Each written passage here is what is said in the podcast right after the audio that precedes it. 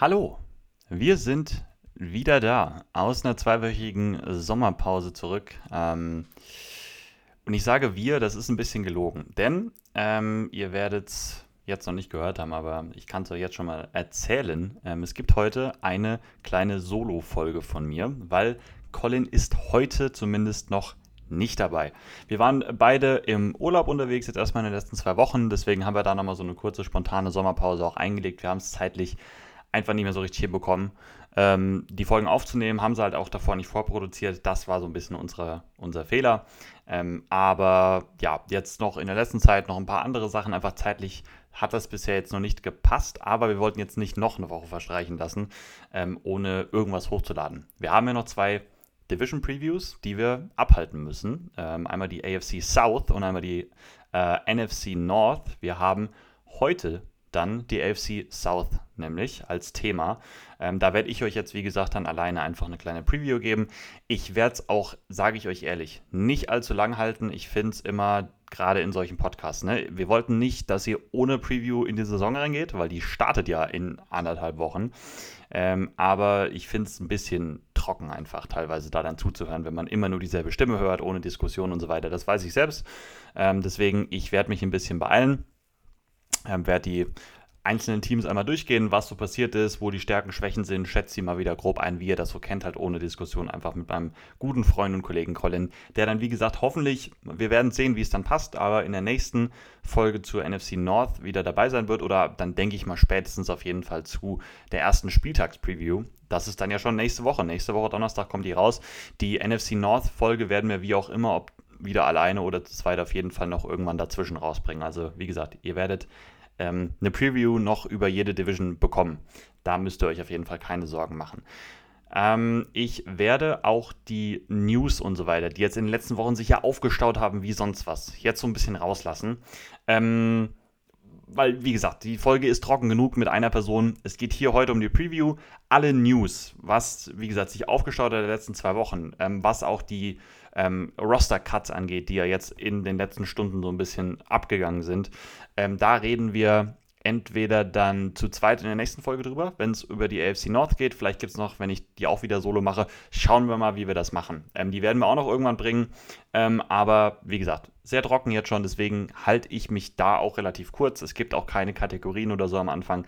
Ich baller jetzt hier die Preview durch. Ähm, ich hoffe, ihr hört natürlich trotzdem zu. Ne? Ich hoffe, ihr habt trotzdem Bock auf diese Preview, weil ähm, ist sicherlich auf jeden Fall auch wieder eine spannende Division, über die wir hier reden können. Ähm, die AFC South gibt es ein paar spannende Teams auf jeden Fall. Und ähm, ja, ich hoffe, es gefällt euch trotzdem. Ähm, und ich freue mich dann trotzdem, wenn ich meinen Partner und Kollegen wieder an der Seite habe. Ähm, aber ja, das so als kleine Einleitung, kleines Vorgeplänkel. Und dann würde ich sagen, gehen wir einmal in die Division rein. Wir gucken uns einmal die Teams der AFC South an. Gut. Erstes Team, über das wir reden können. Ähm, ich starte diesmal mal einfach chronologisch, weil wir haben uns ja sonst immer die Teams aufgeteilt, Colin und ich. Das ging ja jetzt nicht. Ich habe mir alle Teams einmal vorgenommen, alle Teams einmal durchgeguckt. Ähm, letztes Jahr in der Division waren die Jacksonville Jaguars. Ähm, auf dem letzten Platz haben wir auch Nummer 1 overall gepickt letztes Jahr, hatten einen Rekord von 3 und 14. Es war es war keine gute Saison natürlich letztes Jahr. Wir erinnern uns alle an das Debakel mit Urban Meyer als Head Coach, was ja überhaupt nicht funktioniert hat, von On-the-Field-Sachen, die einfach katastrophal aussahen, dann zu diesen Off-the-Field-Sachen, ne, wie er da in der Bar war und so weiter. Es war, es war ein Desaster, von vorne bis hinten. Ähm, es war dadurch halt leider auch eine ziemlich verschwendete Saison für dieses Jaguars-Team, ähm, was halt sich in dem Rekord auch einfach widerspiegelt. Jetzt neues Regime da. Ähm, es gibt einen neuen Head Coach ähm, oder einen ganzen neuen Coaching-Staff eigentlich. Der neue Head Coach, ähm, den kennen viele von euch bestimmt auch. Doug Peterson, der die Eagles ähm, damals 2018 oder 19, ne, es war 18, ähm, ähm, zum Super Bowl-Titel geführt hat mit Nick Foles auf Quarterback. Wir erinnern uns da alle sicherlich noch dran. Ähm, Doug Peterson auf jeden Fall ein Coach, der einfach schon wahnsinnig viel Erfahrung auch in der NFL hat. Der gilt als Players Coach, zudem ähm, hat, hört man immer wieder, dass die Spieler eine sehr, sehr gute Beziehung zu dem haben. Ähm, ich denke, alleine das ist eine große, große Verbesserung zu allem, was da letztes Jahr war. Wie gesagt, mit, mit dem alten Regime, äh, mit Urban Meyer. Das ist eine Riesenverbesserung schon mal. Ähm, sowohl auf dem Feld, was so Play-Calling angeht, was Play-Designs angeht, weil Doug Peterson wird auch die offensiven Plays callen. Er ist ein offensive-minded Coach. Ähm, das war ja auch, da war auch immer sehr, sehr gut drin. Ähm, und allein das wird schon ein riesiges Upgrade sein. Aber wie gesagt, dann auch ebenso zwischenmenschlich und so weiter mit der Chemie in der Mannschaft das wird ganz sicher besser sein als letztes Jahr. Ähm, bei Jacksonville hat sich ja doch auch sehr viel getan, wenn wir jetzt mal aufs Team einmal gucken. Ähm, die haben ja sehr, sehr viel investiert in dieser Offseason. Ähm, ich diskutiere jetzt nicht mehr oder ich rede jetzt nicht mehr groß, wie ich das bewerte, wie ich die Verträge finde, die sie rausgegeben haben und so weiter. Ich werde es wahrscheinlich noch ein, zwei Mal erwähnen, aber da haben wir ja schon eine Folge drüber gemacht, so, da haben wir schon drüber geredet. Ähm, deswegen, das ist jetzt so ein bisschen nebensächlich. Ich gucke mir jetzt halt einfach so die Teams an. Da muss man halt einfach sagen, dass sie sich definitiv verbessert haben. Ähm, wir fangen aber einmal, denke ich, auf der Quarterback-Position an. Ist die wichtigste Position im äh, Football, wie ihr das natürlich wisst. Ähm, Trevor Lawrence hatte halt einfach auch ein ziemlich schwieriges Rookie-Jahr. Jetzt muss man halt einfach drüber diskutieren. Ich glaube, der hatte die größte Drop-Rate von seinen Receivern. Ähm, das, wie gesagt, das ganze Offensive Scheme hat einfach nicht zusammengepasst. Man hat seine Stärken nicht wirklich ja, zur Geltung kommen lassen im Play-Calling und so weiter. Ähm, es war eine Saison zum Vergessen insgesamt. Man hat aber trotzdem schon, fand ich, ich habe mir auch nochmal ein bisschen Tape einfach angeguckt, so ein bisschen Highlights auch nochmal einfach angeguckt von ihm man hat das Potenzial schon gesehen letztes Jahr. Man hat sein Armtalent gesehen, äh, wie er gerade outside schon ähm, seine Receiver bedienen kann, einfach in gute Fenster reinwirft. Ähm, auch seine Mobilität, seine Toughness und so weiter. Er bringt ja alles mit. Und das hat er auch dieses Jahr noch. Und ich glaube halt, Trevor Lawrence wird jetzt mega profitieren von diesem Doug Peterson, von dem neuen System, dem neuen Coaching-Staff und so weiter. Ähm, ich glaube, das wird ihm alles viel, viel besser gefallen. Das wird ihm alles viel, viel leichter fallen zweite Jahr für so einen Quarterback sowieso leichter, weil er jetzt schon mal ein Jahr da war, kennt das Spieltempo schon mal so ein bisschen, da hat er sich schon mal dran gewöhnen können. Ähm, jetzt das zweite Jahr ist natürlich schon auch wichtig. Man muss jetzt schon natürlich Fortschritte bei Trevor Lawrence sehen. Ich erwarte sie einfach, also aber einfach. Dafür ist zu viel Talent bei ihm an sich schon da und dafür hat er auch zu viel schon angedeutet letztes Jahr in diesen katastrophalen Umständen. Ähm, man muss sagen, er hat natürlich, was jetzt seine Playmaker angeht, da auch einiges ja, Neues auf jeden Fall bekommen. Ähm, der große Vertrag, den sie da gegeben haben, ähm, da können wir einmal drüber sprechen, ist natürlich Christian Kirk. Ähm, der neue Receiver, der kam ja von Arizona, wahrscheinlich dann der neue Slot-Receiver so ein bisschen in dieser Offense. Ähm, war in Arizona immer ziemlich unterm Radar, ein wirklich guter Slot-Receiver. Ähm, sicherlich keine High-End Nummer 1 oder sowas, aber ein wirklich verlässliches Target, ähm, der diese vertikale Slotrolle einfach ausführen kann. Ich denke, der passt da sehr, sehr gut rein wie gesagt, das, äh, Vertrag wollen wir jetzt nicht groß nochmal drüber reden. Wisst ihr, wie ich dazu stehe. Ähm, aber wird ihm natürlich auf jeden Fall weiterhelfen. Ähm, Zay Jones neu dazugekommen von den Raiders, so ein bisschen der Outside Receiver Nummer 2 und natürlich Marvin Jones, das war auch letztes Jahr der mit den meisten Targets, meiste Receptions und meiste Yards bei den Jaguars, ähm, der sich da gut gemacht hat. Das war so der eine Fixpunkt so ein bisschen in der Offense eigentlich letztes Jahr, was die Receiver angeht, der wirklich konstant zumindest seine Leistung gebracht hat.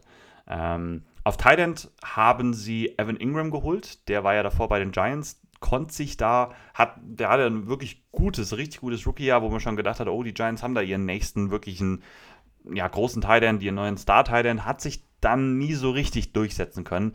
Ähm, physisches, athletisches Potenzial ist immer da. Ähm, sicherlich immer noch eine gute Option auf Titan. Und auch da wieder letztes Jahr war, glaube ich, Dan Arnold war ja dann gekommen. Genau, der ist jetzt hier auch noch auf dem Depth-Chart drauf.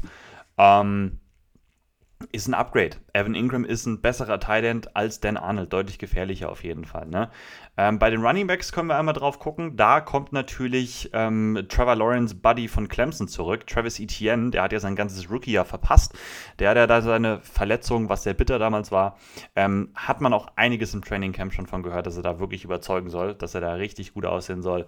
Ähm, wird spannend zu sehen sein, weil die Jaguars haben natürlich auch noch James Robinson dahinter. Das war ja der 2020 undrafted Rookie war und da schon direkt in der Rookie-Saison abgegangen ist. Auch letztes Jahr in der Offense, die wirklich Probleme hat oder in einem Team, was wirklich schwach war, immer noch auch eine gute Saison gespielt hat. Ne? Ähm, den haben sie halt auch noch dahinter. sind so ein bisschen verschiedene Typen einfach vom Running Back sein. Ähm, James Robinson halt eher dieser physische Downhill-Runner ähm, zwischen den Guards durch. Ne? Ähm, nicht ganz diese Explosivität, nicht ganz den Speed, aber wirklich gute Vision. Und Travis Etienne eher so dieser Home Run-Hitter. Das heißt wirklich diese Big Play-Maschine, unglaublicher Speed, super Explosivität. Ähm, ich weiß noch, Colin mochte den auch richtig gerne. Er hat den sogar über Najee Harris damals. Ähm, ich mochte den auch wirklich gerne. Also ich mochte die beiden Running Backs damals aus der 2021er Klasse.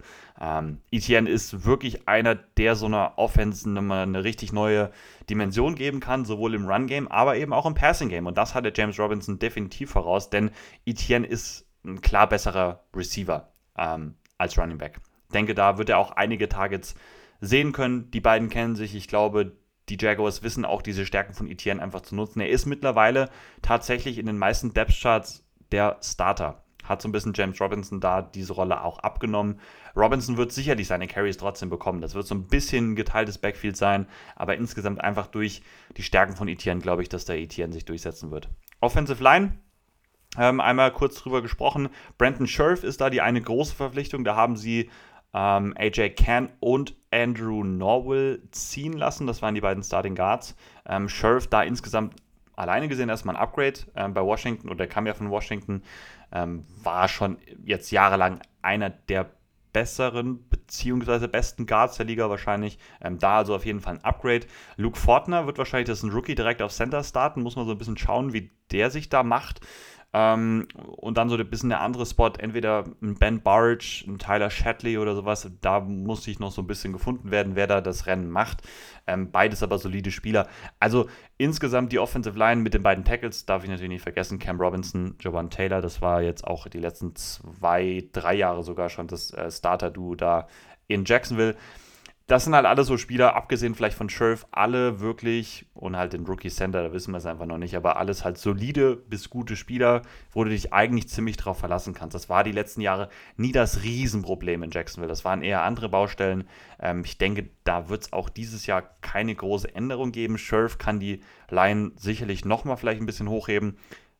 Bei dem Rookie Center ein bisschen aufpassen, natürlich, ist ganz klar.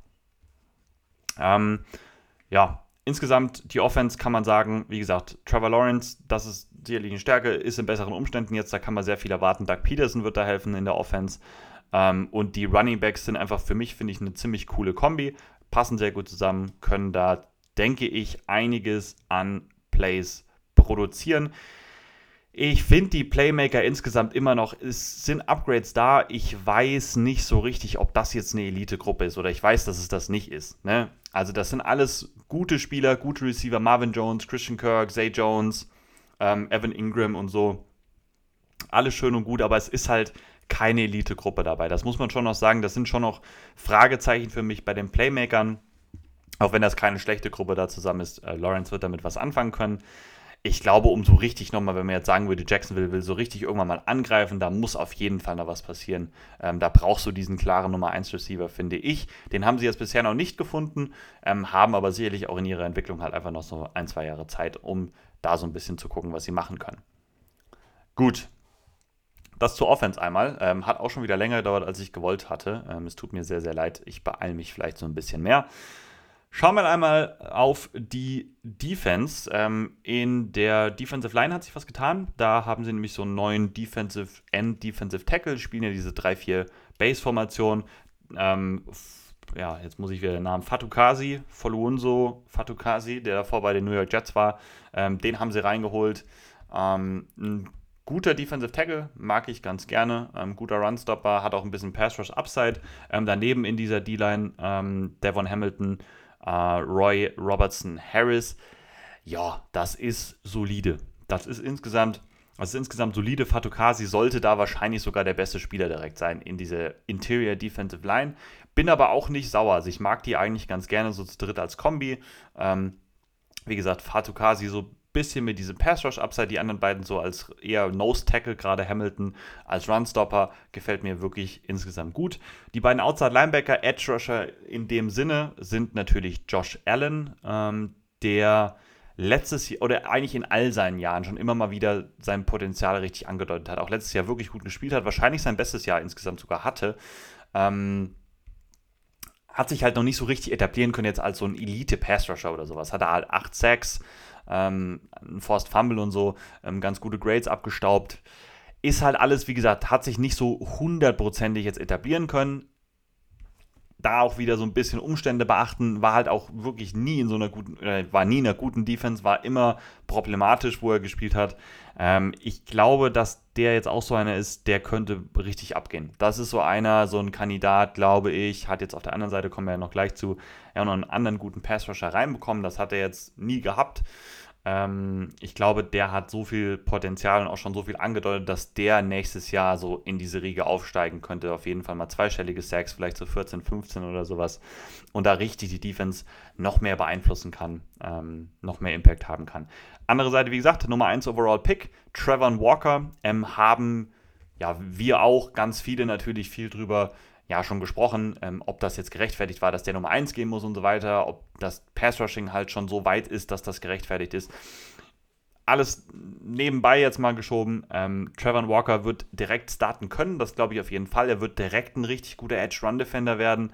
Ähm, muss man schauen, wie er so zurechtkommt, dann als Pass-Rusher. Ich glaube aber, dass der da eine super Rolle gefunden hat, gerade mit Josh Allen auf der anderen Seite. Ich glaube, da kann Walker steht nicht sofort im Rampenlicht, ist nicht so der Nummer 1 Rusher. Ähm, und ich glaube, das wird ihm gut tun. Ich glaube, das kann ziemlich gut funktionieren und er wird, glaube ich, mit seinem physischen Potenzial, mit dem physischen Upside, wird er auch direkt funktionieren können. Also das würde mich sehr überraschen, wenn der jetzt eine ganz schlechte Rookie-Saison irgendwie spielen wird. Ähm, um die Linebacker abzurunden, Inside-Linebacker gucken wir uns nochmal an. Das werden erstmal Foyi Oluokon werden, den sie ja von Atlanta geholt haben, haben sie ja auch einen ziemlich großen Vertrag gegeben. Und Devin Lloyd in den meisten Depth-Chart jetzt so der zweite Inside-Linebacker, ähm, auch ein First-Round-Pick gewesen ja dieses Jahr. Oluokon hat sich echt etabliert, ist ein guter Linebacker in der Liga, wissen wir, was wir bekommen. Auch sehr schnell, athletisch, gut im Pass-Coverage. Devin Lloyd so ein bisschen mehr dieser physische Spieler, smarter Spieler, gut in der Run-Defense. Passt für mich auch gut zusammen. Also auch da wieder, ich war jetzt nicht der Riesenfan von dem Vertrag für Luokon. Ich war nicht der Riesenfan von dem Devin Lloyd-Pick und haben ja dann auch Chad Muma geholt dahinter. Ähm, das war ja in der dritten Runde. So, da war ich kein Riesenfan von. Aber ich glaube schon, dass das Upgrades sind und dass da echt viel Potenzial jetzt trotzdem in dieser Defense drin ist. So, ne? Ähm, das gleiche gilt für die Secondary. Da ist jetzt kein frischer ähm, Draft-Pick oder sowas drin. Ähm, aber wir haben da zum einen auf Cornerback einen Tyson Campbell, der jetzt in sein zweites Jahr geht, der eine gute Rookie-Saison tatsächlich schon gespielt hat. Auf der anderen Seite outside Shaquille Griffin, der eine richtig gute Saison da gespielt hat, in der schwachen Defense, wie gesagt, ähm, war der echt gut, hat gut in dem System auch schon funktioniert. Und neu dazugekommen ist jetzt der Slot-Cornerback, Nickel-Corner, Darius Williams. Der war ja letztes Jahr beim Super Bowl-Champ unterwegs. Der war bei den Rams ähm, wird da, wie gesagt, direkt diese Slot-Nickel-Rolle übernehmen können. Und auch der hat sich etabliert zu einem der besseren Nickel-Cornerbacks. Auch das wieder klares Upgrade zu dem, was sie vorher hatten. Ähm, die beiden Safeties, Rashawn Jenkins und Andre Cisco. Cisco ist ja auch ein ähm, eigener Draftpick aus dem letzten Jahr. Ähm, hat eine ganz gute Rookie-Saison gespielt. Ich weiß nur, ich war sehr, sehr hoch bei Andre Cisco. Ich will sogar sagen, dass das mein Nummer 1 Safety war. Ähm, ob es das jetzt war, weiß ich nicht, aber er hat eine ganz gute Saison gespielt. Deswegen bin ich da ganz glücklich drüber, dass der da jetzt auch weiter Starter ist und ne, da schon einiges angedeutet hat. Also, ähm, zusammenfassend. Ich finde, in dieser Defense ist richtig viel Potenzial mittlerweile drin. Richtig viele junge Spieler, wo ich sehr gespannt sind, einfach äh, gespannt bin, wie die zusammen funktionieren können. Gerade in dieser Linebacker-Gruppe ist ziemlich viel Potenzial drin, wenn ich jetzt halt Trevor Walker, Devin Lloyd und Josh Allen vor allem nehme. Das sind drei Spieler, wie gesagt, viel athletisches Potenzial, viel Physis. Gefällt mir gut. Ich mag solche Spieler einfach. Ähm, ich mag die Cornerback-Gruppe. Ich finde, die passt gut zusammen. Tyson Campbell, Shaquille Griffin und Darius Williams. Das sind drei wirklich gute Starter, sollten das werden und halt auch Interior Defensive Line verbessert, mag ich gerne. Ähm, insgesamt diese Defense, ich finde, da ist richtig viel Potenzial da. Ähm, und das habe ich jetzt schon an einigen Stellen bei den Jaguars gesagt. Und damit würde ich wahrscheinlich einmal überleiten zum Fazit der Jaguars. Habe die Stärken und Schwächen eben schon immer zusammengefasst, deswegen das mache ich jetzt nicht nochmal. Also, ich finde die Jaguars wirklich auf vielen Positionen klar verbessert, haben klare Upgrades reinbekommen und auch auf vielen Poten äh, Positionen ähm, einfach Spieler mit viel Potenzial auch reingeholt. Ne? Ähm, und ich glaube, dass man das schon sehen wird auch nächstes Jahr. Ich denke nicht, dass die wieder drei Siege haben werden. Ich sehe die höher, vielleicht sogar deutlich höher. Das ist so ein bisschen, ne, ich bin manchmal ein bisschen zu vorschnell bei diesen äh, Record Predictions bei so jungen Teams. Ähm, man muss natürlich noch ein bisschen abwarten. Gerade bei so vielen jungen Spielern, Trevor Lawrence, Etienne, ähm, äh, Trevor Walker, Devin Lloyd, man weiß halt nicht. Das sind alles eigentlich noch ziemlich, also sehr, sehr junge Spieler, höchstens so im zweiten Jahr jetzt drin, auch Tyson Campbell. Andre Cisco, ne, ihr wisst, was ich damit sagen will. Man muss da so ein bisschen abwarten. Ich glaube halt, dass die mehr Spiele gewinnen als, als nächstes Jahr. Ich habe die jetzt hier predicted zwischen 5 und 7 Siegen. Also irgendwo wahrscheinlich so 6 Siege kann ich mir bei denen sehr, sehr gut vorstellen. Ähm, dann sind sie bei 6 und 11, haben einen klaren Schritt in die richtige Richtung gemacht. Ich denke, dass Trevor Lawrence einiges anbieten wird.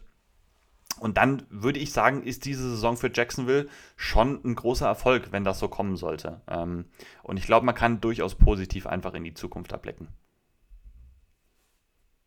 So, jetzt habe ich natürlich lange und ausführlich über die Jaguars geredet. Ähm, kommen wir einmal zu den Houston Texans und beeilen uns da vielleicht so ein bisschen.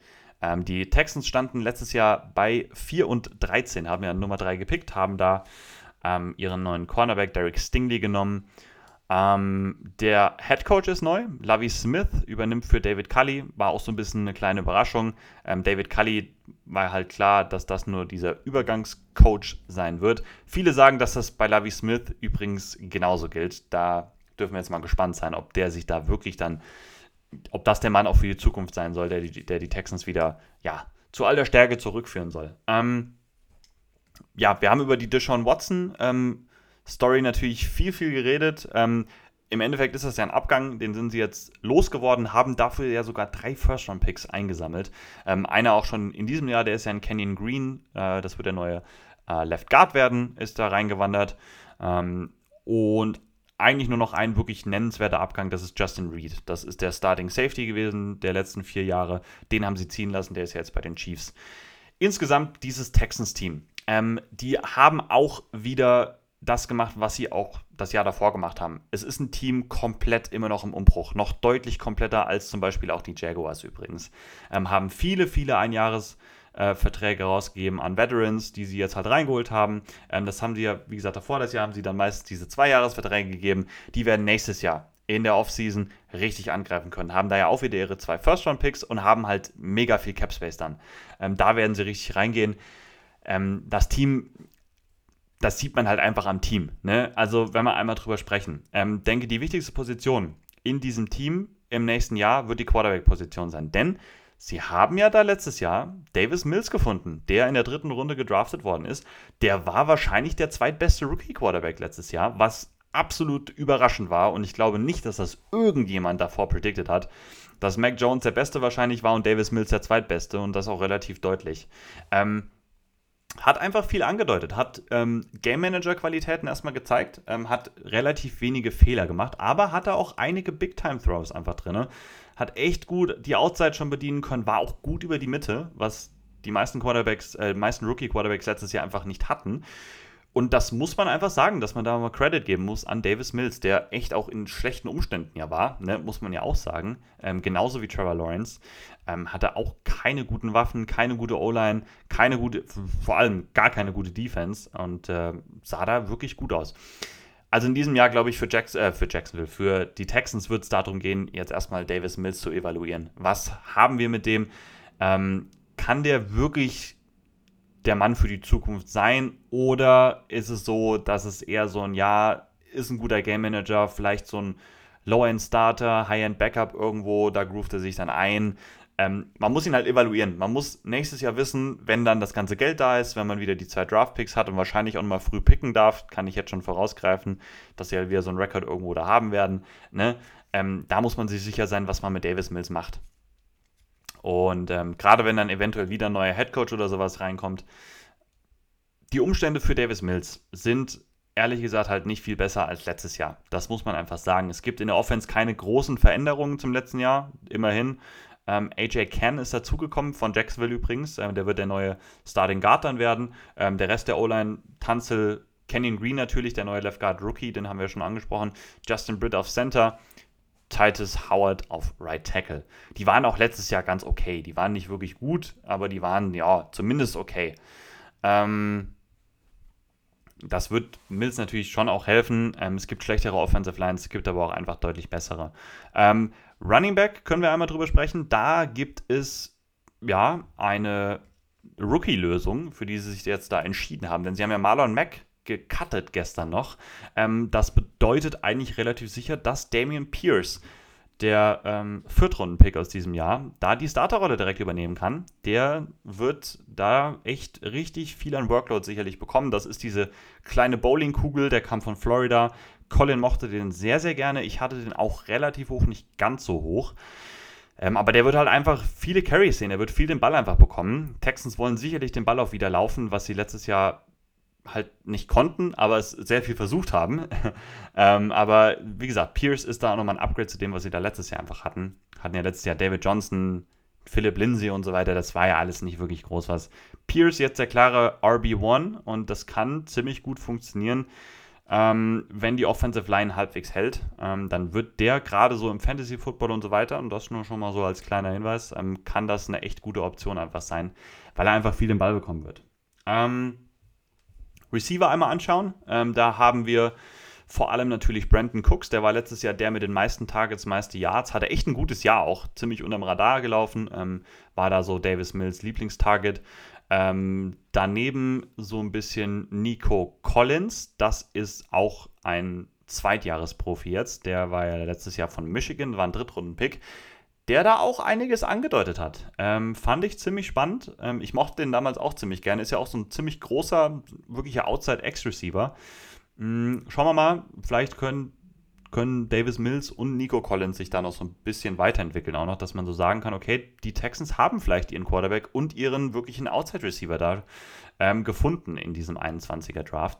Das wäre natürlich wirklich gut für die.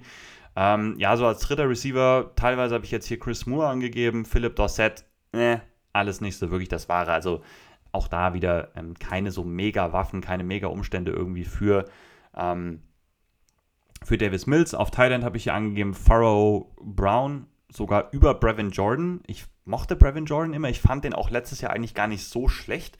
Ähm, wird aber meistens hier nicht mehr als Starter angegeben. Ich weiß nicht, ob der irgendwie eine lange Verletzung oder sowas noch hatte. Ähm, ich habe nichts irgendwie gefunden, deswegen habe ich mich so ein bisschen gewundert. Ähm, aber auch da, ihr hört den Namen schon, ne? Brown, Pharaoh Brown, das ist alles nicht so wirklich das Großartige ähm, bei den Playmakern. Das muss man einfach ganz klar sagen. Ähm, also wirklich viele, viele Fragezeichen. Ähm, gleich der O-Line, Quarterback, auch bei den Playmakern einfach zu viele Fragezeichen in dieser Offense drin.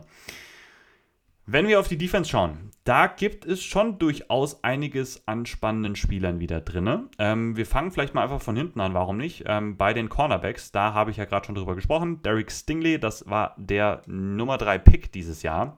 Ähm, das soll der neue Superstar Lockdown Corner da werden für Lovie Smith. Und die Texans haben Steven Nelson aus Philadelphia geholt.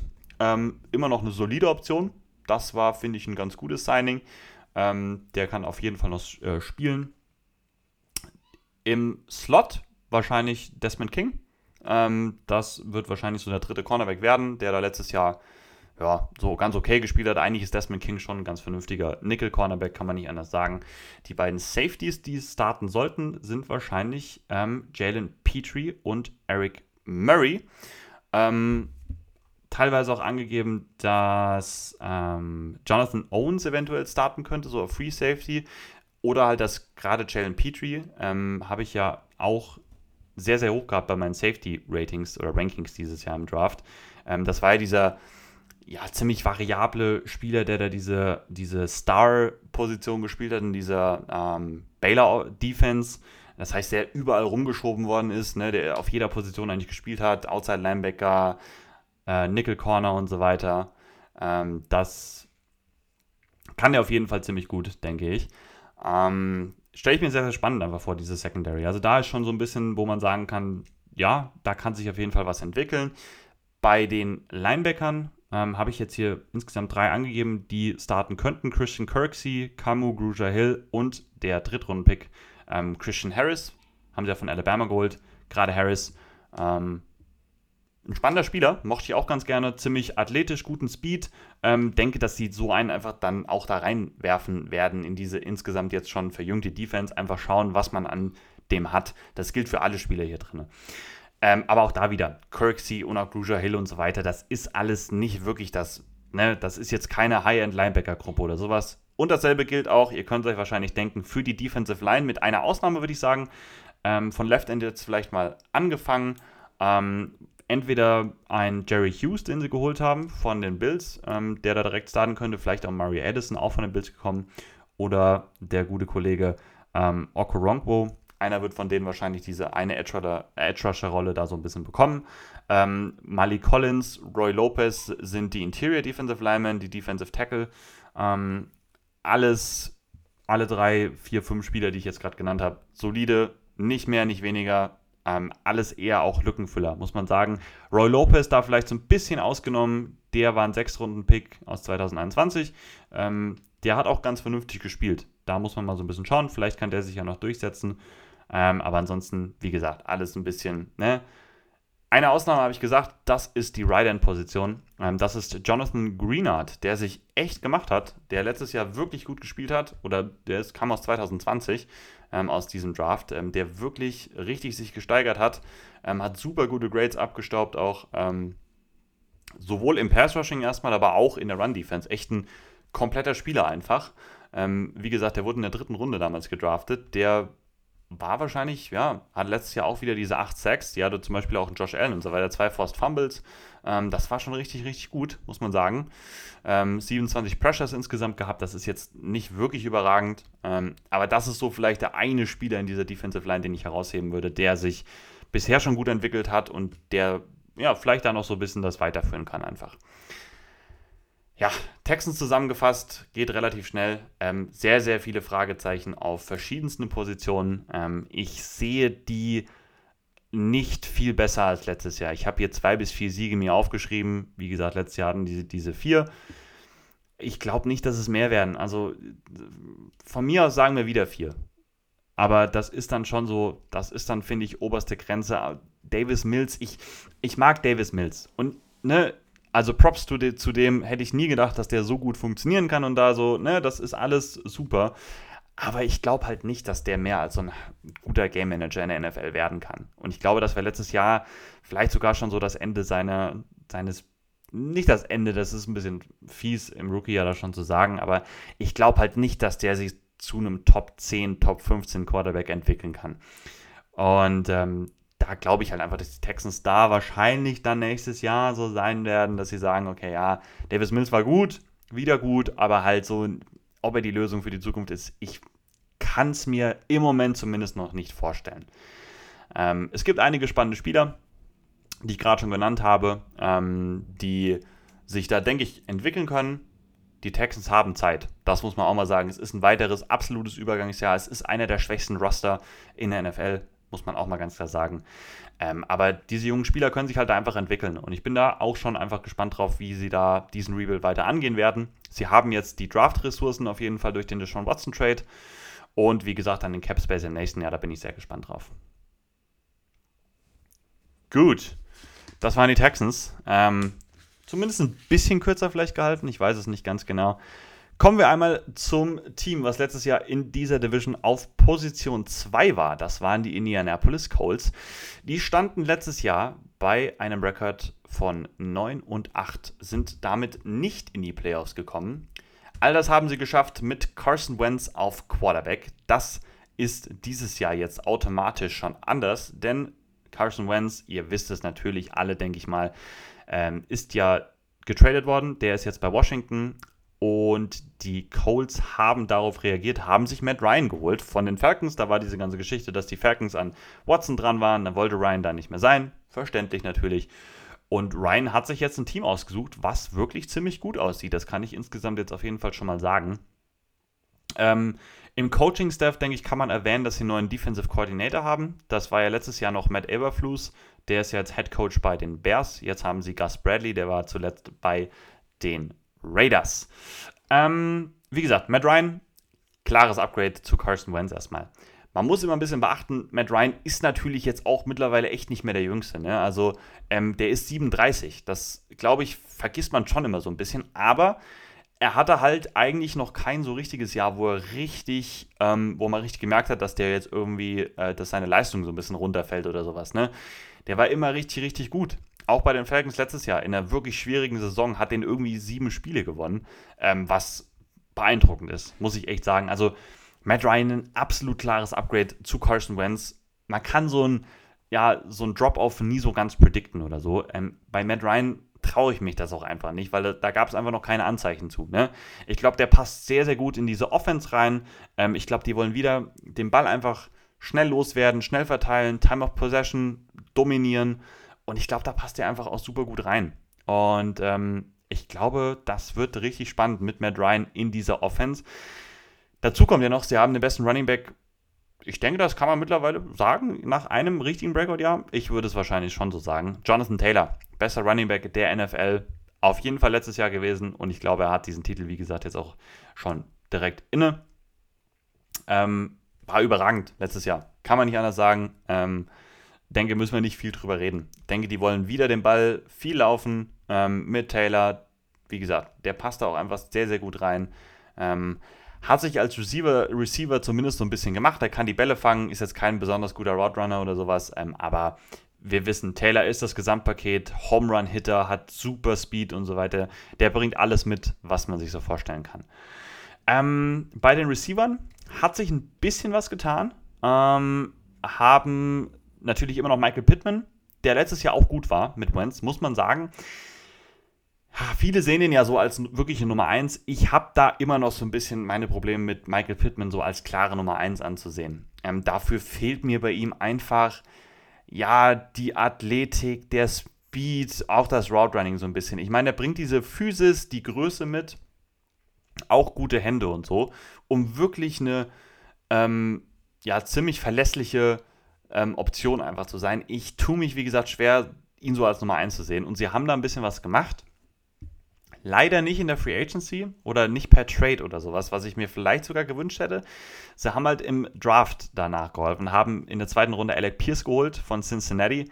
Auch so einer, ein Outside Receiver, groß, physisch, aber halt auch sehr athletisch. Wirklich sehr, sehr schnell auch einfach. Ein guter Roadrunner. Ähm, ich mochte den. Ich mochte den wirklich gerne im Draft-Prozess. Ähm, ich fand den Fit gut. Ich mag, dass er jetzt da ist. Ich glaube, dass der auch schon eine gute Rolle haben wird. Man hat schon ein bisschen was an Hype gehört im Training Camp. Jetzt nicht so viel wie vielleicht von anderen oder so, ähm, von anderen Rookie-Receivern. Aber der sieht schon ziemlich gut aus. Der wird ein Starter da sein, sonst ist da auch nicht mehr viel. Dritter Receiver wird wahrscheinlich jetzt Paris Campbell sein. Da müssen sie so ein bisschen drauf setzen, weil dahinter ist nicht mehr so wirklich viel. Ähm, Paris Campbell ähm, habe ich damals geliebt, als er aus dem College rauskam. Kam ja von Ohio State auch. Und er hat immer so viel angedeutet, wenn er mal wirklich gesund war. Problem ist halt, er war halt nie gesund. Ähm, hat halt leider keine Saison bisher durchgespielt. Ähm, ist ein absoluter Speedster, Vertical Slot Receiver. Finde ich eine super Rolle für ihn, die er jetzt hier hoffentlich da mal ein ganzes Jahr einnehmen kann. Ähm, der finde ich, komplettiert das super gut. Alec Pierce, Pittman und Campbell passen super gut zusammen, finde ich. Aber es ist halt, ja, bei Campbell, das ist so eine Sache, darauf zu vertrauen, dass der wirklich ein ganzes Jahr spielen wird. Ich hoffe es einfach für ihn. Ähm, dann kann das wirklich auch richtig gut funktionieren. Ich bin da einfach, ja, sehr gespannt. Ähm, Offensive Line, von rechts vielleicht angefangen, Braden Smith, ähm, Danny Pinter, Ryan Kelly, Quentin Nelson, das sind die Fixpunkte. Ähm, die haben auch letztes Jahr schon genauso zusammengespielt. Matt Pryor auf Left Tackle, genauso. Ähm, die haben ja in der, in der, welcher Runde war es? In der dritten Runde haben sie ja den österreichischen Kollegen Bernhard Reimann geholt, ähm, der auch einige Starter-Snaps schon bekommen hat auf Left Tackle. Der soll sicherlich perspektivisch da dann auch starten. Ähm, haben jetzt meistens nicht als Starter gesehen, jetzt bisher. Ähm, kann sich natürlich noch ändern dann zum, zum Saisonstart oder so. Ähm, aber insgesamt diese Offensive Line auf dem Papier richtig, richtig gut. Müsste eine auch der besten der Liga eigentlich sein, weil die hat keine wirklich große Schwachstelle. Ähm, die war letztes Jahr allerdings halt nicht so besonders gut. Gerade in der Pass Protection war sie nicht so gut, wie man das eigentlich erwarten musste. Da muss man dann auch wieder drüber reden. Ja, Carson Wentz hilft einer Offensive Line sicherlich auch nicht mit seinem Spielstil und so. Ähm, muss man so ein bisschen schauen, ob sie sich da jetzt mit Matt Ryan besser eingrooven, einfach ähm, im Run-Blocking mit ne, Running Back, so gut er auch sein mag Mit einer schlechten Offensive Line kann der nicht solche Yards auflegen, solche Stats auflegen, wie es Jonathan Taylor gemacht hat. Ähm, deswegen im Run-Blocking waren die auch letztes Jahr schon sehr, sehr gut und ich sehe da auch keinen Grund, warum sich das irgendwie ändern sollte. Ist insgesamt muss das eine Top 10 Offensive Line sein und ich predikte das auch. Letztes Jahr waren es halt durch die Probleme in der Pass Pro nicht ganz, ähm, sind da nicht ganz reingekommen. Ähm, ich glaube, wie gesagt, dass es aber dieses Jahr anders sein wird, weil ich glaube, dass Matt Ryan und sein Spielstil einfach den Ball schnell loszuwerden, ähm, denen da auch nochmal deutlich aushelfen wird. Thailand, um das nicht zu vergessen, äh, Mo Ali Cox hat ja einen neuen Vertrag da bekommen. Ähm, bei Ali Cox ist bei mir immer so ein bisschen das Problem, der hat halt so viel Potenzial eigentlich, was der athletisch kann, wie groß der ist und was der für lange Arme hat. Ähm, so richtig durchsetzen konnte er sich jetzt da auch noch nicht. Hat ja meistens da, Jack Doyle war ja da immer so, das war ja dieser zwei Tight End Punch bei denen. Ähm, da hat Jack Doyle meistens sogar mehr gespielt und mehr Targets gesehen und so. Ähm, deswegen, ich verstehe schon, warum sie dem den Vertrag auch geben, einfach. Äh, 6-5 groß und so. Ähm, haben aber dahinter natürlich auch noch einen sehr, sehr spannenden Rookie, ähm, nämlich Jelani Woods. Das ist auch dieser Riesentyp mit noch besserer Athletik. Da muss sich Ellie Cox schon anstrengen, weil ich glaube, Jelani Woods kann da, denke ich, schon direkt eine Rolle auch als Rookie einnehmen und das dann vielleicht übernehmen. Werden wir dann schauen. Insgesamt Tight kann man sagen, ein Raum mit sehr viel Größe, mit sehr viel Athletik, aber schon auch noch mit Fragezeichen. Muss man so ein bisschen schauen, wie die sich da so ein bisschen entwickeln können, wer da auch dann der klare Starter sein wird. Ähm, Offense insgesamt Stärken auf Running Back, Upgrade auf Quarterback, Offensive Line sollte wieder gut sein, wenn nicht sogar besser. Ähm, da habe ich wenig Fragezeichen. Sage ich euch ganz ehrlich, Paris Campbell ist so die eine, der dritte Receiver, ob der gesund bleiben kann. Das finde ich halt, wie gesagt, einfach schon wichtig. Aber ne, ähm, sonst ist das eine richtig gute Gruppe einfach. Ähm, schauen wir einmal in die, in die Defense. Ähm, da hat sich auch einiges getan, ähm, vor allem auf ne, Edge Rusher können wir uns einmal angucken. Da war ja dieser Trade zustande gekommen. Sie haben für Yannick Ngakwe getradet, dafür Rocky Sin abgegeben, den Cornerback. Der ist jetzt bei den Raiders, Ngakwe jetzt bei den Colts. Ähm, und damit werden halt Ngakwe und Quiddy Pay das Starting Edge Rusher Duo sein. Ja, Quiddy Pay war nicht schlecht. In seiner Rookie-Saison war vielleicht nicht ganz so gut, wie man sich schon erhofft hatte, aber hat schon auch einige Plays da gemacht insgesamt. Ähm, passt da gut rein, war ein guter Run-Defender schon. Er muss noch so ein bisschen dieses Pass-Rush-Upside so ein bisschen finden, die Pressures einfach noch so ein bisschen erhöhen. Hatte 5 Sacks, insgesamt aber eben 39 Pressures, was wirklich nicht so schlecht ist für einen Rookie besonders. Ähm, ich denke, da ist einiges drin. Ähm, Interior D-Line, DeForest Buckner, Grover Stewart. Über Buckner müssen wir nicht reden. Grover Stewart, guter Spieler, beides wirklich richtig gute Spieler. Also Buckner ein richtig guter Spieler, Stuart gut, also wirklich eine gute, ein gutes Duo da einfach in der Mitte. Passt da auch wieder gut ins Scheme rein, gute Runstopper. Buckner bringt das Pass-Rushing-Upside mit. Ich mag das wirklich gerne, was sie da gemacht haben. Ich verstehe auch den Trade für Ngakwe, auch wenn ich jetzt nicht der riesen Yannick Ngakwe-Fan vielleicht bin. Der hat letztes Jahr trotzdem eine ganz gute Saison gespielt. Ähm, bei den Raiders neben Max Crosby. Das hat natürlich geholfen, das muss man ganz klar sagen. Aber muss man halt auch sagen, er ist wieder mit seinem ähm, Defensive Coordinator jetzt zusammen, mit Gus Bradley. Vielleicht hilft das ja. Wir werden es dann sehen, wie er da in dem System dann funktionieren kann. Ähm, die drei Linebacker, da können wir definitiv einmal drüber reden, weil das ist eines der besten Duos, eventuell, ja, wahrscheinlich sogar Trios der Liga. Ähm, natürlich Shaquille Leonard ist jetzt nicht mehr Darius, sondern Shaquille Leonard, ähm, so der, der Superstar da drin, ähm, hatte wieder eine super gute Saison, einfach in allem gut, super Run Defender, gut in Coverage mittlerweile auch, ähm, kann wirklich alles übernehmen auf dem Feld, mag ich gerne. Ähm, Bobby Okereke, so ein bisschen als diese Tackle-Maschine, mit aber vielleicht sogar noch ein bisschen mehr Speed, so ein bisschen mehr Range im, in der Pass-Coverage, mag ich gerne. Und so der dritte Linebacker, entweder Zaire Franklin, der letztes Jahr auch gespielt hat oder einiges gespielt hat, da auch wirklich nicht schlecht war. Vielleicht ein ähm, EJ Speed oder sowas. Ähm, muss man schauen, wer da diesen Spot übernehmen wird. Ich nenne aber halt extra drei Linebacker, weil es gibt so ein paar Fragezeichen auf Cornerback, besonders in der Tiefe. Ähm, die beiden Starter, da gibt es keine Fragezeichen. Stefan Gilmore, Kenny Moore, das sind so die beiden ersten. Ähm, das ist richtig gut. Klar, ähm, Stefan Gilmore ist nicht mehr der Gilmore von vor zwei, drei Jahren. Das muss man sagen. Ne? So gut ist er nicht mehr, hat einfach da so ein bisschen eingebüßt an Athletik. ähm, an Lockdown-Man-Coverage und so. Muss er halt aber auch nicht spielen. Er kommt jetzt in dieses Gus Bradley-System. Ähm, weiß jetzt nicht, wie viele das von euch wissen. Ähm, Gus Bradley eben einer, der gerne Zone spielt erstmal, viel Cover 3 mit einem tiefen Safety, ein Safety in der Box und die Corners eben outside, zwar 1 gegen 1 irgendwo, aber halt tief in der Zone drin. Und ich glaube, das hilft einem Stephon Gilmore einfach mega. Ähm, Kenny Moore halt eigentlich ist definitiv einer der besten Slot-Cornerbacks der Liga. Wie gesagt, wenn sie in den Base-Formationen sind, muss der halt Outside spielen. Das lief jetzt auch nicht so mega gut bisher.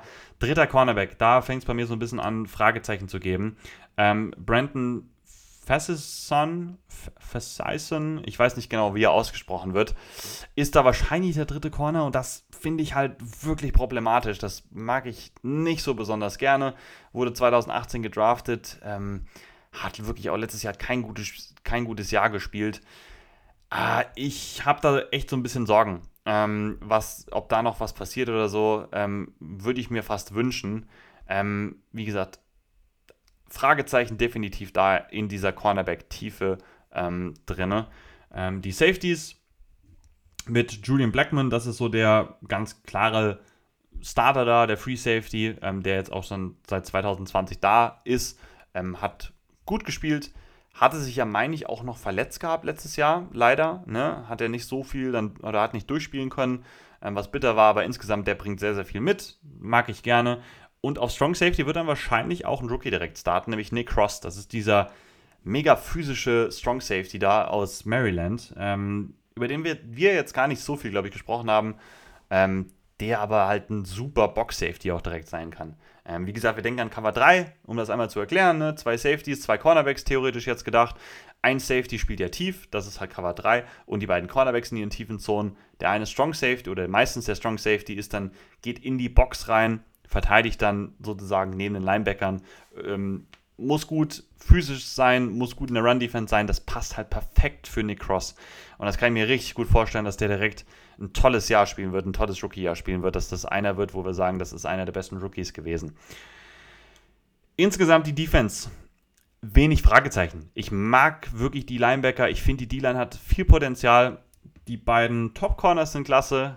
Cornerback-Tiefe. Das ist das einzige Fragezeichen, was ich in dieser Defense habe.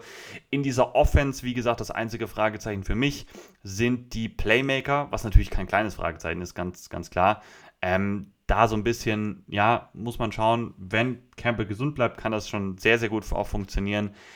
Insgesamt finde ich, die Colts sind einfach ein Team, das ist bereit. Das ist stacked. Das hat jetzt dieses benötigte Upgrade auf Quarterback noch bekommen mit Matt Ryan ich glaube, dass das ein Team ist, was definitiv die Playoffs angreifen wird und da auch, also für mich sind, ist das eines der besten Roster der gesamten NFL. Ähm, ich habe da wenig Fragezeichen. Ähm, ich habe die jetzt hier mal so eingeschätzt bei, ich habe jetzt 10 bis 12 aufgeschrieben, so als Floor und Ceiling. Ähm, ich würde jetzt, ja, ich, ich nehme mal die 11 Siege. Ich nehme die 11 Siege bei denen mit. 11 und 6 kann ich mir bei denen einfach gut vorstellen. Damit wären sie sehr, sehr sicher in den Playoffs, auch in der, selbst in der sehr, sehr guten AFC. Ähm, und ich glaube, dass die, wenn das richtig zusammenläuft, ist das für mich eines der Teams, wo ich sagen würde, das ist wirklich eines der Favoriten, ja, auf so einen Playoff-Run, auf einen tiefen Playoff-Run. Bin sehr gespannt, was die Colts da in der nächsten Saison reißen werden. Gut, ähm, kommen wir zum letzten Team. Ähm, vielleicht bleibe ich ja unter einer Stunde bei der Folge, das war eigentlich so mein Ziel. Ähm, Tennessee Titans letztes Jahr der Nummer 1 Seed in der AFC sogar gewesen. Ähm, ich glaube, das haben gar nicht mehr so viele auf dem, auf, dem, auf dem Plan, dass die wirklich da diesen Nummer 1 Seed hatten. Standen 12 und 5, ähm, was wirklich beeindruckend ist. Also ich hatte das irgendwie, also man wusste das, aber dass die 12 und 5 standen, hatte ich gar nicht so richtig im Blick. Ähm, man muss sagen, auch letztes Jahr ohne Derrick Henry, ähm, der ja doch lange ausgefallen war dann. So zur Mitte der Saison kam er dann in den Playoffs zurück, da aber halt nicht so ganz bei 100% gewesen. Bei den Titans hat sich auch wieder schon einiges getan, muss man sagen. Ähm, Quarterback, klar, weiterhin Ryan Tannehill, hat jetzt Malik Willis hinter sich bekommen. Das wird jetzt der neue Backup von ihm, ähm, den wir ja, Colin und ich beide sehr, sehr mochten. Tannehill halt auch nicht mehr der allerjüngste. Ähm, bei Tannehill muss man halt schon sagen, der hat eine wirklich gute Regular Season wieder gespielt, hat das Team teilweise gecarried, ist, ist, ist 34 übrigens. Ähm, man hat leider so ein bitteren Geschmack durch dieses Playoff-Spiel gegen die Bengals. Ich denke, da erinnern wir uns wahrscheinlich alle zusammen noch so ein bisschen dran. Da sah er halt wirklich schlecht aus, muss man einfach sagen. Das war wahrscheinlich das schlechteste Spiel, was er als Titan bisher gemacht hat. Das soll jetzt nicht bedeuten, dass der jetzt auch nächstes Jahr wieder Struggle haben wird. Dafür war der zu gut in der Regular Season. Ich würde da jetzt noch nicht so viel Panik schieben. Aber ne, du hast Malik Willis jetzt dahinter, so ein bisschen, vielleicht um Tannell auch nochmal so ein bisschen Druck zu machen. Ähm, bin gespannt, wie das so funktioniert, wie er aussehen wird. Ich kann mir aber halt auch da wieder nicht vorstellen, dass der jetzt einen großen Drop-Off oder sowas haben wird. Ähm, Derrick Henry, wie gesagt, zurück, ist wieder gesund, wird wieder viele Carries bekommen, wird dominant sein. Klar, die Verletzung war letztes Jahr blöd, aber ne, das passiert halt einfach. Gerade wenn man so viele Carries bekommt wie er. Ähm, haben jetzt auch ehrlich gesagt nicht so wirklich was getan, um ihn da so groß zu entlasten. Ne? Haben jetzt nicht so ein super Backup Running Back oder sowas da reingeholt, wo man so denken könnte, okay, vielleicht gehen sie so ein bisschen davon weg, Derrick Henry irgendwie 350 Carries in der Saison zu geben, keine Ahnung. Ähm, es ist immer noch Dontrell Hilliard dahinter, ein Hassan Haskins in der vierten Runde immerhin gedraftet worden, ja, vielleicht ist das die Lösung, um ihn da so zu entlasten. Man kann es jetzt auf Papier zumindest noch nicht so richtig erkennen, muss man ehrlich sagen. Ähm, die Receiver schauen wir uns einmal an. Da war die eine große, natürlich die groß, der große Abgang erstmal, äh, war natürlich AJ Brown, den sie verloren haben. Den haben sie ja weggetradet, den wollten sie nicht bezahlen, zumindest nicht mit diesem Vertrag. Ähm, tut natürlich mega weh, war der ganz klare Nummer 1 Receiver die letzten drei Jahre eigentlich, seit er da war, besonders letztes Jahr nochmal. Auch Julio Jones ist weg, der ist ja jetzt bei den Buccaneers. Das hat halt einfach auch nicht so richtig funktioniert, muss man einfach sagen. Ähm, das heißt, dieser ganze Receiver-Room da ist jetzt doch ziemlich neu zusammengewürfelt. Ähm, Robert Woods haben sie geholt per Trade aus ähm, LA von den Rams. Der hatte sich ja verletzt. Ne? Der hat letztes Jahr dann ja nicht wirklich mehr spielen können, nicht beim Super Bowl Run helfen können. Ähm, der wird wahrscheinlich der klare Nummer 1 Receiver jetzt hier sein bei Tennessee. Finde ich, passt aber auch gut rein. Also Robert Woods ja ne, nicht unbedingt der krasse Speedster oder so, aber ein wirklich guter Roadrunner äh, mit guten Händen, der alles fängt, der Konzepte gut versteht, gut in Zonen agieren kann oder gegen Zonen agieren kann und der halt auch ein wirklich guter Blocker ist, der ein richtig guter Run-Blocker ist, was hier definitiv hilfreich, hilfreich sein wird ähm, in Tennessee. Gerade wie sie spielen wollen, ne? enge Formationen, viele Tight Ends, da brauchst du deine Receiver, die auch dann einfach blocken können wie gesagt, da passt Robert Woods einfach sehr, sehr gut rein. Jetzt reden wir mal über diesen zweiten Receiver-Spot. Bei den meisten, und das macht mir so ein bisschen Sorgen, ist tatsächlich Nick Westbrook ähm, Akini ähm, da angegeben. Ähm, und das spricht nicht unbedingt für den Rookie, die, den sie dieses Jahr geholt haben in der ersten Runde.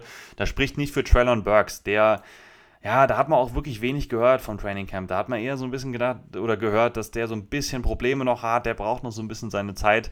Klingt alles jetzt nicht so ganz so vielversprechend, muss man ehrlich sein. Und ähm, ja, man darf gespannt sein, ob er da wirklich direkt eine Starterrolle bekommen kann in dieser Offense, weil man muss dann auch noch vielleicht dazu sagen, ziemlich sicher der Slot-Receiver da wird Kyle Phillips werden. Das ist auch ein Rookie, der wurde aber erst in der fünften Runde ge gedraftet. Und der hat einiges an Hype sogar schon abbekommen. Der, da hört man immer wieder, das wird wahrscheinlich direkt der Starter da auf Slot Receiver sein. So ein kleinerer Typ. Ähm, hatte ich im Draft selbst gar nicht so richtig echt ja, auf dem Zettel. Also den hatte ich nicht wirklich evaluiert, Kyle Phillips, aber der scheint richtig abzugehen. Ja, und Traylon Burks muss wahrscheinlich schauen, wie er da so reinkommen kann. Ähm, wie gesagt, war halt auch einer, habe ich damals, glaube ich, auch gesagt, der wahrscheinlich auch so ein bisschen Zeit einfach noch brauchen wird, der ziemlich roh ist insgesamt von seinen ganzen Bewegungen vom Roadrunning her, der bei Arkansas einfach mit seiner reinen Physis und Athletik dominieren konnte. Ähm, ich bin gespannt, wie er da eingebunden wird in diese Offense. Ich rate davon ab, Traylon Burks in irgendwelchen Fantasy-Ligen wirklich hoch zu draften, weil ich mir da zu unsicher wäre, was da seine Rolle genau sein wird. Also insgesamt halt, man hört schon so ein bisschen raus, Playmaker, äh, schon viele Fragezeichen. Das sind alle, also außer Westbrook Akini, von diesen Receivern, die ich gerade genannt habe, sind das alles neue Spieler. Die sind neu in diesem System drin. Ähm, die haben noch nie so zusammengespielt man muss da, glaube ich, so ein bisschen abwarten, wie das funktioniert. Ich kann mir trotzdem vorstellen, dass das funktionieren kann, ne? weil die alle, finde ich, gut zusammenpassen. Ähm, man darf sich halt nicht drauf verlassen. Ich habe da schon auch so ein bisschen meine Bedenken. Ähm, Offensive Line, ähm, relativ gleich zum letzten Jahr. Ähm, Taylor Luan immer noch der Left Tackle, Aaron Brewer Ähm, ein junger Spieler, 2020 ist er gekommen. Ähm, ben Jones auf Center ist gleich. Nate Davis ist der Right Guard, auch das ist gleich. Right Tackle, das ist so die eine Sache. Da ist ähm, David Questenberry ist ja zu den Bills gegangen. Der hat echt ein gutes Jahr letztes Jahr da gehabt auf Right Tackle. Da wird jetzt wahrscheinlich ein junger oder da wird ein junger Spieler auf jeden Fall übernehmen. Es ist noch nicht so ganz sicher, wer es sein wird. Ähm, bei PFF ist zum Beispiel Nicolas ähm, Petit Frere, äh, ich weiß nicht, ob der so ausgesprochen wird, ähm, angegeben. Drittrunden-Pick, Ohio State. War ich persönlich jetzt kein Riesenfan von, fand den noch ziemlich roh insgesamt. Die andere Option wäre halt Dylan Radans, ähm, der kam 2021. Der kam von North Dakota State. Letztes Jahr hatte der auch ein bisschen Spielzeit tatsächlich. Da hat er aber eher auf Guard gespielt, weil auf Tackle haben sie, das weiß ich, und damals im Training Camp war das so eine Riesengeschichte. Bei dem war ich nämlich hoch, habe ich mir angeguckt, wirkte alles so ein bisschen, oh, der sieht noch ziemlich roh aus. Deswegen hat er letztes Jahr, wie gesagt, auf Guard gespielt. Äh, also Right Tackle ist schon noch ein Fragezeichen, muss man ganz klar sagen. Der Rest der Offensive Line hat halt schon aber so zusammen gespielt. Vielleicht hilft das. Man muss so ein bisschen abwarten, was da passiert. Ähm, Tight End haben sie schon was getan, haben Austin Hooper da geholt von Cleveland. Ähm, der wird wahrscheinlich da echt ein Upgrade sein. Das ist so die eine Position, wo ich sagen würde, auch wenn Austin Hooper, wir wissen mittlerweile, was der ist, ist irgendwo schon begrenzt, hat sich jetzt nie so richtig etablieren können als Top 10 Thailand oder so, aber ja, der kann schon einfach eine gute Option einfach werden im paar Spiele als Thailand. Letztes Jahr war es meistens, ja, Geoff Swain, der auch noch da ist, der ist jetzt so der zweite Thailand. Ähm, ich glaube, dass Austin Huber da einfach ein Upgrade ist. Jetzt kein riesiges Upgrade, aber ein Upgrade ähm, in dieser Offense. Ähm, springen wir einmal direkt zur Defense, würde ich sagen. Ähm, schauen wir uns einmal die Defensive Line an. Denke immer noch, ja, das Prunkstück, zumindest diese Interior Defensive Line. Wir sprechen einmal vor allem über den Nico Autry, der sich da echt einfach, ja, seit zwei, drei Jahren jetzt schon obwohl er jetzt schon auch etwas älter ist, als einer der wirklich guten Interior Defensive Linemen der Liga etabliert hat, der echt gut gespielt hat, gut gegen den Run, aber Pass Rush Upside mit dabei hat. Ähm, und daneben hat er halt Jeffrey Simmons stehen. Ähm, ne, Jeffrey Simmons, ich glaube, das wissen wir mittlerweile alle, spätestens seit diesem Playoff-Spiel gegen die Bengals, wo er alles dominiert hat. Ähm, ein richtig guter, richtig, richtig guter Defensive Tackle.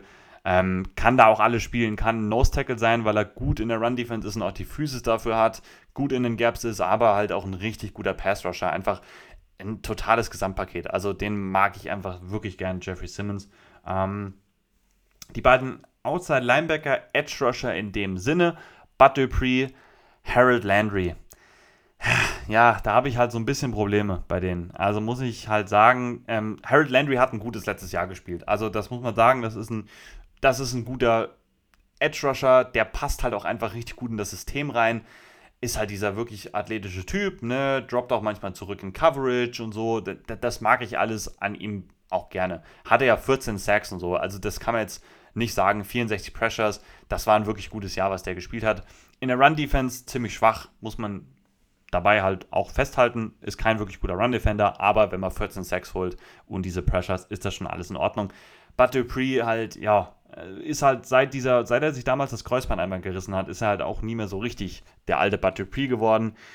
Ähm, musste auch letztes Jahr dann einige Male wieder ersetzt werden. Ähm, ich kann mir vorstellen, dass auch so jemand wie Rashad Weaver da noch so ein bisschen sich weiter etabliert und dem so ein bisschen Rang abläuft. Ähm, das war ein 2021er Draft-Pick, dass ihr den Namen vielleicht einmal gehört habt der, finde ich, mehr Upside mittlerweile mitbringt als ein Bud Dupree. Trotz, dass der so einen riesen Vertrag hat. Ich glaube nicht, dass das noch so lange gut geht da für Bud Dupree bei den Titans. Linebacker, ähm, Inside Linebacker, vor allem ähm, David Long, der war letztes Jahr mit Abstand der Beste. Haben ja Rashawn Evans abgegeben, der ist ja jetzt bei den Falcons, wenn mich nicht alles täuscht. Ähm, David Long wirklich, wie gesagt, gut gespielt. Endlich mal ein Linebacker, haben ja viele auch gedraftet, die Titans, ähm, und auch geholt und so, ähm, hat sich keiner so richtig durchsetzen können. David Long scheint jetzt der zu sein, der sich so wirklich mal als Starter da etablieren kann und wirklich auch das Gesamtpaket einfach da mitbringt. Ähm, daneben startet wahrscheinlich erstmal ein Zach Cunningham, den sie, ich glaube, letztes Jahr von den Texans ja geholt haben, auch per Trade der halt solide war, gut war, jetzt auch einige Jahre in der Liga, ist auch schon, jetzt wird jetzt 28, ein guter Run-Defender in der Pass-Defense und so in der Coverage, da ist er halt einfach nicht der Beste. Ja, ist halt so ein Linebacker-Duo, Inside-Linebacker-Duo, äh, ja, okay. Ähm, und ich finde halt bei den Titans hat sich das so ein bisschen geändert in den letzten Jahren, wenn wir so an die Titans denken, wo sie so dann wirklich auch gut geworden sind äh, mit Mike Rabel war das, finde ich, immer so, dass eigentlich das immer so die Defensive Line war. Die spielen hart und so und haben gute Pass-Rusher und Jeffrey Simmons und Landry und so.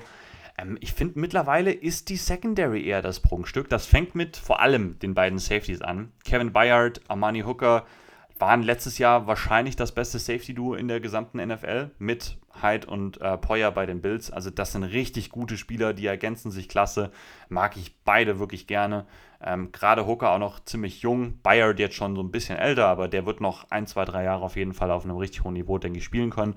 Und halt auch auf der Cornerback-Position ist zumindest viel Potenzial da. Ähm, der sichere Spieler ist zumindest ähm, Christian Fulton. Aus 2020er Draft kam der, ähm, der jetzt noch keinen riesen Breakout hatte, aber sich letztes Jahr vor allem auch deutlich gesteigert hat. Also wirklich vernünftig gespielt hat. Ähm, deutlich besser als seine Rookie-Saison auch noch. Auf der anderen Seite, wenn er dann vernünftig fit ist, sollte das Caleb Farley sein. Den mochte ich ja unglaublich gerne letztes Jahr. Ähm, war mein Nummer 1 Cornerback, der halt, der war hatte ja erst seine Rückenprobleme, ähm, dann hat er irgendwie 10 Snaps gespielt oder so in seinem ersten Spiel und hat sich dann direkt das Kreuzband gerissen. Ähm, der wird hier als Starter aufgeführt, bei PFF zum Beispiel noch nicht. Da muss man so ein bisschen schauen, ähm, ob der ja dann wirklich schon gesund sein wird zum Saisonstart. Ähm, ist aber dann auf der anderen Seite vielleicht auch gar nicht so schlimm, denn die haben ja noch immer ähm, auch einen Roger McCreary geholt. Das ist der ähm, Cornerback von Auburn, kam der, genau, auch in der ersten Runde. Ähm, fand ich, war jetzt ich kein, persönlich kein Riesenfan von, ähm, aber der kann sonst auch diese Outside-Rolle übernehmen. Im Slot wird wahrscheinlich wieder, ja, zumindest auf eine Art und Weise Elijah Molden spielen. Den haben sie ja, der aber auch aus 2021, ähm, ist so einer, der gestruggelt hat am Anfang letztes Jahr. Ähm, der wurde als Safety gedraftet, aber hat dann diese ja, Slot-Cornerback-Rolle so ein bisschen übernommen. Auch so ein bisschen wie Jalen Petrie, so eine Star-Rolle. Das heißt halt auch, der wurde ziemlich rumgeschoben, aber seine meisten Snaps hat der auch im Slot gespielt und da war auch echt am Ende richtig gut. Ähm, deswegen denke ich, wird der da auch so die meisten Snaps zumindest als Slot-Cornerback dann sehen. Ähm, mag ich einfach gerne. Alles wirklich. Alle, was habe ich jetzt aufgezählt? Vier, fünf Spieler oder sowas? Vier Spieler habe ich aufgezählt. Ähm, alles wirklich junge Spieler mit echt viel Potenzial. Und zumindest bei ein, zwei Spielern wissen wir schon, was wir bekommen. Bei Fulton und auch bei Elijah Molden, würde ich mittlerweile sagen, wissen wir einfach, dass das gute Spieler werden können oder werden werden. Werden werden? Dass das gute Spieler werden können, ist auch egal. Ähm, bei Farley Potenzial halt da, muss man schauen. McCreary ist ein Rookie, muss man schauen, aber da ist halt wirklich mega viel Potenzial, finde ich, drin. Und das mag ich wahrscheinlich von diesem Titans-Team am liebsten, dieses Secondary, weil ich da am meisten einfach gespannt, sind, äh, gespannt bin, wie die sich entwickeln werden. Nochmal ganz kurz zum Zusammenfassen. Secondary mit Upside ist eine der Stärken. Derrick Henry wird wieder bei 100% sein. Das wird wieder eine klare Stärke und auch eine Identität dieses Teams sein. Und die Interior Defensive Line, finde ich, ist immer noch wirklich gut.